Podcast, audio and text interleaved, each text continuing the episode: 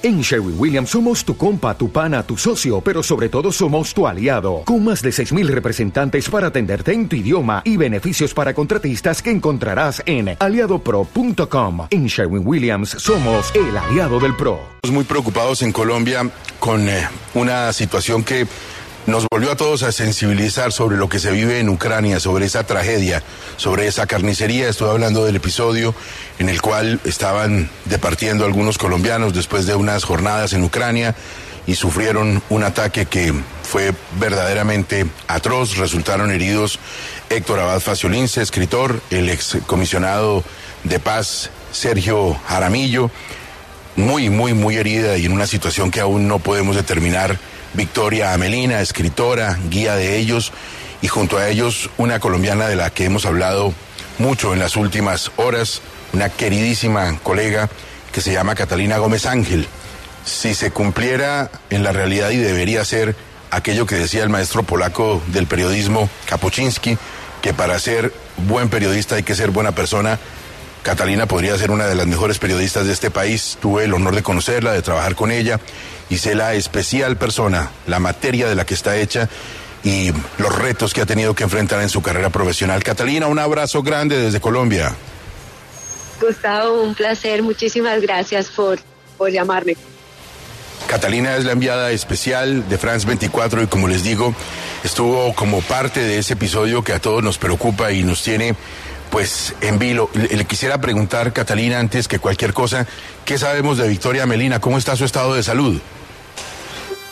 Ah, vengo de estar con ella. Ella está en el hospital en este momento, están cuidados intensivos y su, su realidad sigue estando crítica.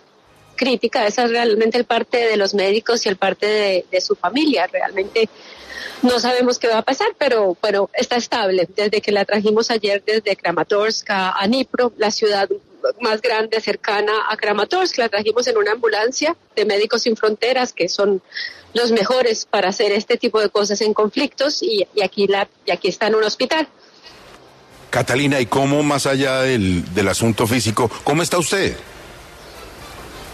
Pues yo estoy bien y, triste, bien en el sentido de, pues eh, ah, milagrosamente no tengo ni un rasguño, eh, no, no, entiendo cómo me pasó porque yo estaba, estaba al lado de, Victoria Amelino hombro con hombro y por donde le cae a ella su esquila en la cabeza, por donde la hiera ella en la cabeza, estaba a mi lado, o sea que yo no entiendo. Eh, pero, eh, y, y, obviamente como, como corresponsal en este tipo de, de, circunstancias, pues uno está más o menos, o por lo menos prevenido a que este tipo de, de infiernos pasen, porque lo que vivimos fue un infierno, pero pues obviamente estoy muy triste por, por lo que le pasó a, a, ella y en las circunstancias que se encuentra, porque pues es una persona no solamente eh, muy reconocida como, como escritora y como eh, investigadora de crímenes de guerra, sino que se había convertido en una gran amiga eh, aquí en Ucrania y, y, y obviamente tengo mucho pesar. Catalina, usted tiene muchísima experiencia como reportera en zonas de conflicto. Esta, esta es eh, la experiencia, digamos, más extrema, más cruel, más violenta que ha tenido que vivir en todos esos años caminando por las guerras. Yo creo que sí. Uno tiende a olvidar porque si no, no podría seguir haciendo este oficio. Yo sí, porque en ese momento yo, yo sí sentía el misil antes de que cayera, entonces, porque ya, ya me ha pasado muchas veces que los he sentido encima de mi cabeza, entonces tengo como el, el, oído muy entrenado, yo lo sentí, alcancé a tirarme un poco al piso, gritarles a ellos a que se tiraran, y bueno, también el fixer que estaba con nosotros, que es una persona que por favor de la que quiero hablar, creo que se ha hablado muy poco en Colombia, nosotros estábamos con Dimitrio, Dimitrio es un gran productor sobre el terreno, un gran fixer que además tradu les traducía a ellos. Yo estaba haciendo un reportaje sobre lo que ellos estaban haciendo, les había presentado a Dimitrio y además había sido un conductor que además un esfuerzo grandísimo porque era un viaje de ellos en muy poco tiempo eh, son muchas horas de camino. Ucrania es un país muy grande y Dimitri había aceptado hacerlo por mucho menos del precio que los suele hacer normalmente. Lo había hecho por cariño, porque tiene mucho amor por Colombia, porque su mejor amigo es colombiano. Y nadie ha hablado de Dimitri y Dimitri estuvo ahí con nosotros todo el tiempo, también salió ileso, pero fue el que nos tradujo, el que nos protegió durante todo este este tiempo y yo vuelvo a recuperar tu pregunta. Yo, pues la memoria eh, engaña muchas veces, pero creo que sí ha sido el evento más duro de todos estos años, especialmente por lo que le pasó a Victoria. Catalina, desde acá tan lejos a veces es difícil entender cuál es la realidad de la guerra en Ucrania. Incluso por momentos se piensa o se siente que ha cedido un poco esta violencia allá en Ucrania. Hoy, ¿la guerra es más fuerte? ¿Ha cedido? ¿Cuál es la situación de Ucrania hoy? No, lo que pasa es que, la, claro, como no es la ciudad de Kiev para donde vienen las tropas o la, la, guerra ha quedado especialmente en el combate de batalla a batalla ha quedado reducido al Donbass y ahora se extiende a la, a la región de Zaporilla, hasta Gerson. Pero como que son, son, si yo les hablo a ustedes de Zaporilla, les hablo de Dnipro, les hablo de Gerson, pues de pronto nunca tienen el impacto que si les hablo de Odessa o les hablan a Kiev. Y yo creo que es donde ahí la gente siente que la batalla no tiene la misma intensidad. La batalla tiene intensidad. Eh, especialmente en el Donbass y en Zaporilla, todos los días muere gente, hay enfrentamientos y es una batalla de ejércitos convencionales donde es bastante dura. O sea, aquí no ha cedido la guerra y siguen así, habiendo esos ataques con misiles. Lo que nosotros fuimos testigos de ese ataque a este restaurante lo viven todos los días en diferentes partes de Ucrania, civiles en todas partes. Lo que pasa es que como, como solemos ser los seres humanos, estamos acostumbrados, murieron dos en un ataque en Dnipro, donde me encuentro, pues fueron dos seres humanos como Victoria, al cual tienen familia, tienen amigos, tienen una vida que nos olvidamos muchas veces. Catalina, en un comunicado un poco desobligante para muchos, la embajada rusa aquí en Colombia dijo, es que ese no era un lugar para ir a probar la comida ucraniana. Y luego se conoce un comunicado del Ministerio de Defensa ruso en el que dicen, allá en ese restaurante dimos de baja a 50 oficiales, incluidos dos generales. Ese era un lugar cercano a una guarnición militar, ahí comían los militares. ¿Cuál es la realidad frente a eso? Eso, para empezar, el comunicado es, es absurdo, porque para empezar ellos hablan de eh, un lugar bélico, o sea, ellos, ellos no reconocen que esto es una guerra, para ellos esto sigue siendo una misión eh, especial, o sea que realmente es absurdo pensar, obviamente Kramatorsk, que es una ciudad en el Donbass, una ciudad que está en una zona donde está realmente el corazón de la guerra, es impensable pensar que ahí no hay militares y que los militares no son seres humanos que van y comen y van al supermercado y que van a, a, comer. Los, la gente que estaba ahí no son militares que están en el frente de batalla peleando, ahí no estaban armados, hay militares, obviamente, en, como en cualquier parte donde uno pise en Kramatorsk o en el Donbass, pero están jóvenes y, y, mayores desarmados que llegan a, a, comer su pizza bien, han venido, están en días de descanso o han venido del frente de batalla o son gente que tiene eh, trabajos de oficina como en cualquier o en como en cualquier ejército. Nosotros hemos investigado el asunto de los 50 militares y de los dos comandantes. La brigada 56, que es la que ellos aseguran que murieron, no estaban ahí, no son ese número de militares muertos, eh, dicho por el, eh, por el ejército al menos, y por gente incluso dentro de la misma brigada que no tiene por qué decirlo, se lo dicen entre amigos. Aquí todos los ucranianos tienen amigos que están luchando en el frente de batalla y pertenecen a diferentes brigadas y se preguntan entre ellos. Y eso es lo que nos han dicho. O sea que la información, lo que nosotros, lo que yo vi salir de ahí, personas muertas y heridas, y pasé toda mi noche en el hospital hasta que salí de ahí, de cuando Victoria ya había salido.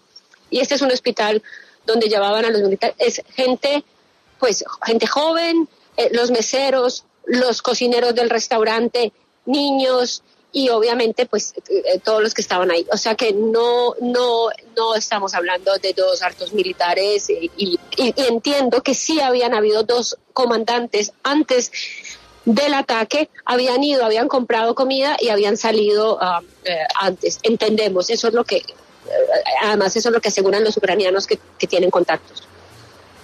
Catalina, ¿y hay algún tipo de alerta? Digamos, como hay sirenas en algunas ocasiones, no sé si ese día había el golpe alguna sirena, algo que les dijera a ustedes que ese horror iba a ocurrir o los cogió por absoluta sorpresa.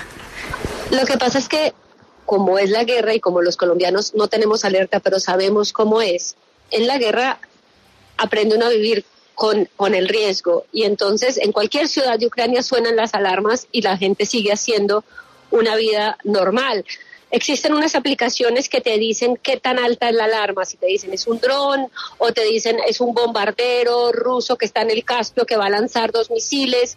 Entonces ya cuando la gente ve que es más, eh, eh, más peligroso, pues obviamente ya toma mayor, pero mucha gente no toma, no, no toma ya ni se va a un, a un, em, a un subterráneo. Y, en el Donbass, pues mayor se diga, porque allí suenan las alarmas todo el tiempo y todos se aprende a seguir la vida con las alarmas, porque pues hay que vivir, porque si no la gente no estaría. Y entonces ese día sonaron las alarmas, pero en ese momento cuando llegó el misil, yo no, yo no me acuerdo haber oído las alarmas antes. Eh, este es un restaurante muy visitado por todos. Ese día, por ejemplo, en el hotel que nosotros estábamos, que es un hotel pequeño de 14 cuartos, todos los que todos los que estábamos en ese hotel estábamos diferentes grupos, no nos conocíamos, no hablábamos, todos estábamos en ese restaurante. entonces se había convertido en un lugar muy visitado y, y, pues hace ya muchos meses, o sea que también es una cosa de, suerte, o sea, que pudo haber pasado un día antes, un día después, y esa es la realidad, pero la realidad es que atacaron un restaurante en la hora pico con muchísimos civiles, donde también había presencia de militares, pero esos militares estaban ahí no en zona de combate, sino estaban haciendo su vida pues, normal en, en una zona de conflicto. La realidad, Catalina, es que hay guerras y las guerras también, dentro de todo lo dolorosas que son, tienen reglas y hay crímenes de guerra cuando se ataca a las personas civiles. Usted, como le preguntaba Espinosa, ha vivido muchas situaciones difíciles en la vida porque se fue a hacer unos cubrimientos desde hace muchos años, dejó Colombia para vivir en escenarios que son muy distintos a los nuestros y ha tenido que aprender a conocer a la gente. Por eso le pregunto, ¿cómo son los ucranianos? ¿De qué están hechos hoy? De acero.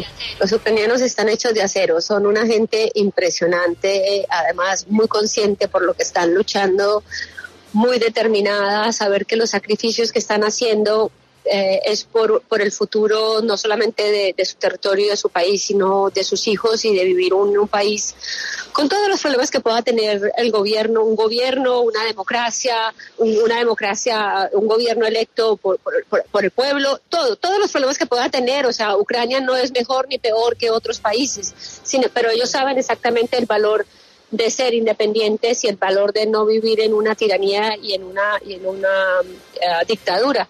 Y, y, de eso están hechos los ucranianos, de una determinación en Ucrania. Para poner un ejemplo, en el mismo Kramatorsk, en el medio del corazón de la guerra, cae una explosión, cae un misil y a la hora ya está lleno de barrenderos limpiando la calle, cubriendo las ventanas, poniéndoles plástico y poniéndoles madera para que no se note que haya habido una explosión esas de, eso están hechos los ucranianos. Es, un, es, realmente para mí es un, gran ejemplo.